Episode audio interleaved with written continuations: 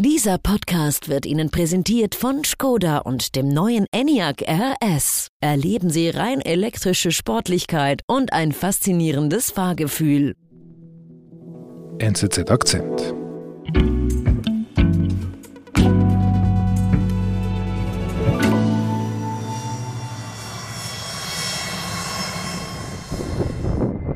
Sven, wo sind wir da genau? Auf der Landebahn in Newcastle. Sandro Tonali steigt aus dem Privatflugzeug aus, wie für Fußballer üblich. Allerdings stürmt es, typisch für Newcastle, die Nordseeküste. Ich glaube, daran kann man den großen Unterschied erkennen, denn er ist in Mailand eingestiegen. Mhm. Und wer ist das, Sandro Tonali? Mr. Ottanta Milioni, der 80 Millionen Mann. So wird Sandro Tonali in Italien bezeichnet, weil er im Sommer ungefähr für diese Ablösesumme von der AC Milan zum englischen Verein Newcastle United gewechselt ist. Mhm.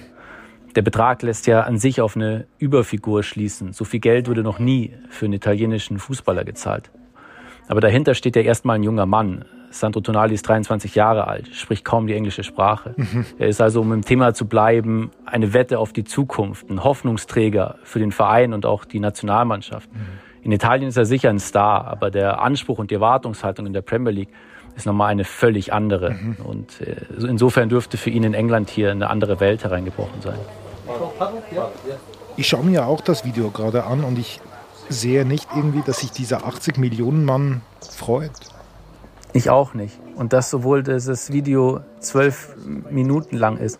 Ich glaube, man kann allerdings diese Euphorie auch nicht erwarten von Sandro Tonali in diesem Moment, weil er einfach überfordert ist mit der Situation. Tonali am Flughafen, Tonali am Vereinsgelände, Tonali im Fitnessstudio. Nichts davon kennt er und das alles innerhalb von wenigen Stunden. Mhm. Und drei Monate später steht dann die Polizei vor seiner Haustür. Sandro Tonali sorgt in England für Schlagzeilen. Nicht wegen seiner Tore, sondern weil er in einem Wettskandal verwickelt ist. Und er ist nicht der einzige Fußballer, der wettet sagt Korrespondent Sven Heist. Ich bin David Vogel. Ich muss dir zugeben, Sandro Tonali, ich musste ihn, obwohl ich eigentlich gerne Fußball mag, ich musste ihn googeln. Also ich habe den nicht gekannt. Und du sagst aber, er ist ein Star. In Italien. Mhm. Im Ausland muss man ein bisschen äh, vorsichtig sein. Dort ist er eher ein Versprechen. Aber natürlich ist äh, Tonali hoch veranlagt. Er hat fast keine Schwächen. Er ist gut nach vorn, er ist gut nach hinten. 23 Jahre jung und eben viel Potenzial, dass er vielleicht eines Tages dann mal auch ein internationaler Star werden kann. Mhm. Vorher hast du noch gesagt, Sandro Tonali ist nicht der Einzige, der in einem Wettskandal verwickelt ist. Was heißt denn das? Also im konkreten Fall in Italien geht es um drei Nationalspieler. Einer davon ist Tonali, die anderen beiden heißen Nicolo Fagioli von Juventus Turin und Nicolo Sagnolo von Aston Villa. Fagioli wettete nach eigenen Aussagen auf Spiele in der italienischen Liga und gab das auch als erster der drei im Sommer zu. Sagnolo wiederum ähm, hat über seine Anwälte mitgeteilt, dass er lediglich Poker und Blackjack auf nicht lizenzierten Plattformen gespielt hat.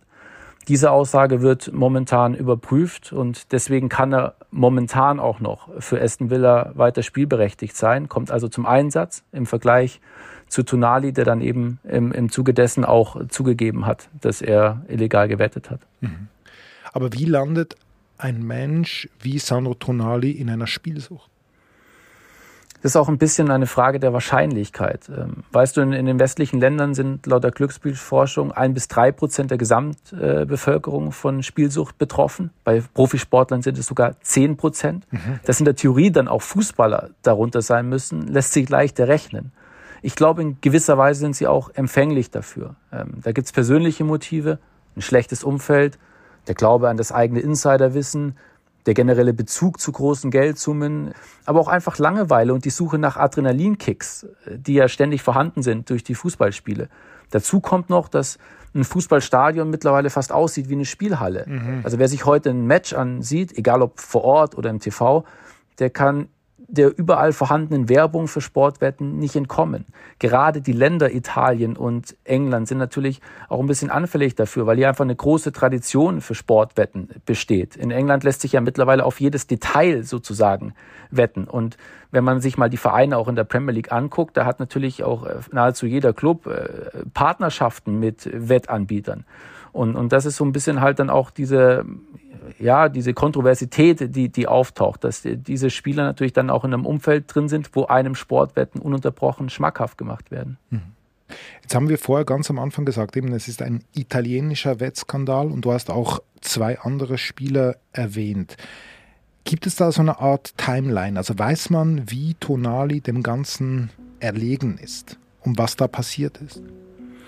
Angeblich soll der Ursprung in einem Trainingscamp der italienischen U21-Nationalmannschaft liegen. Also dazu muss man wissen, dass die Spieler sich natürlich kennen über diverse Auswahlmannschaften und man sich da generell einfach über das Leben austauscht, über die, die Hobbys, über die eigenen Leidenschaften. Mhm. Und ich glaube, von, von, dort aus ist es dann äh, kaum mehr zu kontrollieren. Wenn ich einmal damit starte und ich merke, oh, das macht mir Freude, vielleicht sogar am Anfang Gewinne erziele, dann spüre ich diesen Nervenkitzel und, und dann mache ich dort immer weiter. Dann hängt es natürlich auch stark davon ab, in welchem Umfeld sich die Spieler befinden. So, wenn dort dann auch ein, zwei Personen vielleicht dabei sind, die das indirekt befeuern oder dort nicht sofort hellhörig werden und eingreifen, dann wird es ein bisschen ein Selbstläufer. Mhm. Und ich glaube, wer dann einmal in diesen Teufelskreis reingerät, der kommt auch selbst nicht mehr raus. Dann geht es tatsächlich nur so wie in diesem Fall, dass eines Tages eben die Staatsanwaltschaft anklopft. Wie ist denn der ganze Skandal, dass italienische Fußballspieler wetten? Wie ist das rausgekommen? Die Staatsanwaltschaft geht natürlich nicht her und, und legt diese Daten offen. Mhm. Ich gehe allerdings davon aus, dass wenn ein Spieler dort wettet, da gibt es extrem viele Mitwissende. Der erzählt es seinem Freund, vielleicht seinen, seinen Geschwistern, vielleicht wissen die Eltern davon, der Berater, sicher, der spielt eine Rolle. Der eine Spieler gibt dem anderen einen Tipp zu wetten, dann wissen schon zwei und dann wissen es meistens mehrere. Insofern ist mein Eindruck bei diesen Dingen, dass sich das nie komplett unter der Decke halten lässt. Mhm. Vielleicht für einige Zeit, aber der Moment, an dem das rauskommt, an dem die Staatsanwaltschaft über welche Wege auch immer informiert, der ist fast immer gegeben. Mhm. Und wie wurde es publik? Die Staatsanwaltschaft hat halt einfach ermittelt und diese Ermittlungen sind natürlich dann von öffentlichem Interesse, vor allem wenn diese Fußballspieler natürlich weiter in Diensten des Vereins sind. Denn eins muss man halt wissen, Fußballspieler dürfen nicht wetten. Das ist ihnen eben komplett verboten. Und wenn sie das tun, begeben sie sich halt einer großen Gefahr. Und entsprechend fallen natürlich jetzt auch die, die, die Strafen dann aus und die Sanktionen, weil zum Beispiel Sandro Tonali hat auch auf Spiele gewettet, wo seine eigenen Clubs beteiligt waren. Mhm. Angeblich nicht gegen sie, denn sonst müssten wir hier sogar noch über Sportbetrug reden. Und Tonali kooperiert mit den Behörden, indem er seine illegalen Wetten zugegeben hat. Mhm. Was passiert denn jetzt mit ihm? Er ist gesperrt für zehn Monate, sowohl für Newcastle United als auch die italienische Nationalmannschaft. Anfänglich wurde die Strafe auf 18 Monate taxiert. Acht davon konnte er reduzieren durch therapeutische Sitzungen und die Verpflichtung, eben präventive Vorträge zu halten. Allerdings darf er zum Beispiel nach wie vor mit der Mannschaft trainieren. Das halte ich für einen erheblichen Vorteil. Also er kann fit bleiben, er kann die Abläufe äh, weiter einstudieren, er bleibt auch nah an der Mannschaft dran, er verliert den Bezug zu seinen Mitspielern und, und zu seinem Trainer nicht. Und insofern glaube ich, dass es für alle Beteiligten, so schwerwiegend dieser Fall war, mit dieser Strafe eine einigermaßen gute Lösung ist. Wir sind gleich zurück. Der neue rein elektrische Skoda Enyaq RS begeistert mit dynamischer Sportlichkeit, einem selbstsicheren Auftritt und viel Raum für Ihre Abenteuer. Entdecken Sie den Skoda Enyaq RS jetzt auf einer Probefahrt.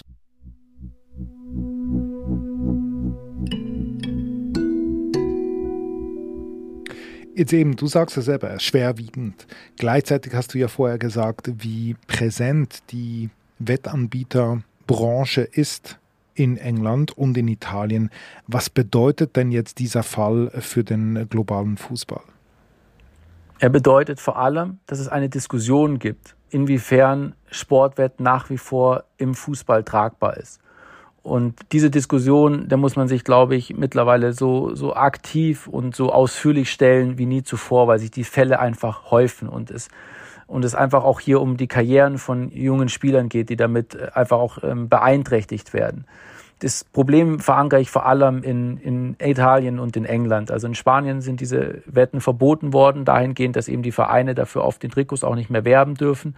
In, in Frankreich, Deutschland oder auch der Schweiz habe ich das Gefühl, dass es eher nachrangig ist. Dort stehen die Wetten nicht so sehr im Vordergrund. Aber gerade in England, in dieser Premier League Hochburg, wo so viel Geld im Spiel ist, ist es einfach eine, ein richtiges, eine richtige Schwierigkeit, eine große Herausforderung.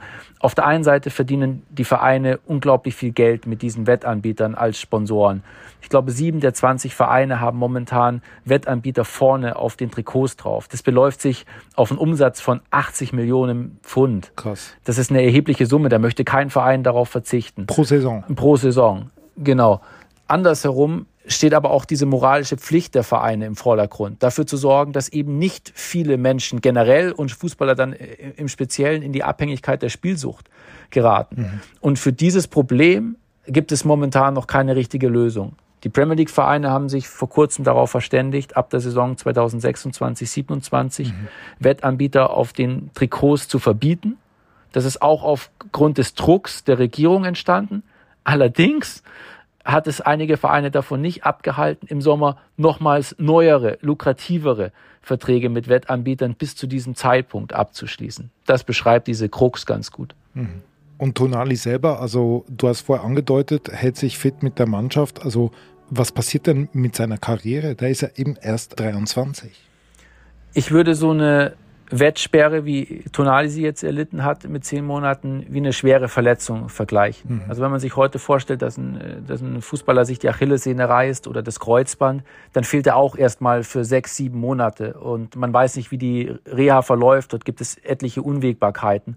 Und so ein bisschen würde ich auch die Sperre von Tonali deuten. Also für mich ist das jetzt nicht gleichbedeutend damit, dass eine vielversprechende Karriere ein Ende gefunden hat. Gar nicht die einzige Unwägbarkeit, die dabei ist, dass natürlich niemand weiß, wie er das äh, mental von der Psyche her verkraftet. Klar. Gerade ein Spieler, der in der Öffentlichkeit steht und wie Tonali jetzt auch gerade in einem fremden Land ja Fuß fassen wollte und dann gleich äh, mit diesen, mit diesen Widrigkeiten konfrontiert äh, wird. Er geht ja gedanklich nach Newcastle, um sich zu beweisen, um den nächsten Schritt zu machen, um eine erfolgreiche Saison zu spielen, träumt vielleicht davon, mit Italien die Europameisterschaft 2024 zu spielen. Und auf einmal ist er so ein bisschen der Buhmann von heute auf morgen, weil der Verein sehr viel Geld in ihn investiert, aber er das überhaupt nicht zurückgeben kann, weil er eben jetzt für zehn Monate gesperrt ist. Und er bekennt sich offen, dass er süchtig ist. Das ist also, es geht nicht nur ums, dass er nicht äh, das Geschäft irgendwie zu Ende bringen konnte, sondern er ist ein bisschen krank. Definitiv ist er krank. Das kann natürlich jetzt niemand von, von außen beurteilen, wie groß das Ausmaß dieser Spielsucht war. Wie viel hat er da gewettet? Hat er das täglich gemacht? Hat er das wöchentlich gemacht? Das ist schwer einzuschätzen. Diesbezüglich würde ich allerdings denken, dass äh, ein, ein so hochrangiger Fußballspieler wie Tonali natürlich in vermeintlich besten Händen ist, weil der Verein Newcastle United hat sich bislang so wie sich das nachvollziehen lässt, sehr um ihn gekümmert, ihm absoluten Zuspruch gegeben, ihm eine Rückendeckung gegeben und glaube auch dafür gesorgt, dass er jetzt äh, entsprechende Behandlungsmaßnahmen erfährt, damit er diese Spielsucht so schnell wie möglich abstellen kann. Ich glaube, da ist so ein Fußballspieler wie Tunali wesentlich besser gestellt, als wenn das vielleicht äh, eine Person ist, die nicht so sehr im Fokus wäre, weil dann einfach die Möglichkeiten, sich entsprechend behandeln zu lassen, nicht da sind. Und bei Newcastle United ist natürlich diese Kraft des Vereins dahinter, die natürlich dann äh, schon dafür sorgt, dass Tunali hoffentlich wieder in die richtigen Bahnen gerät.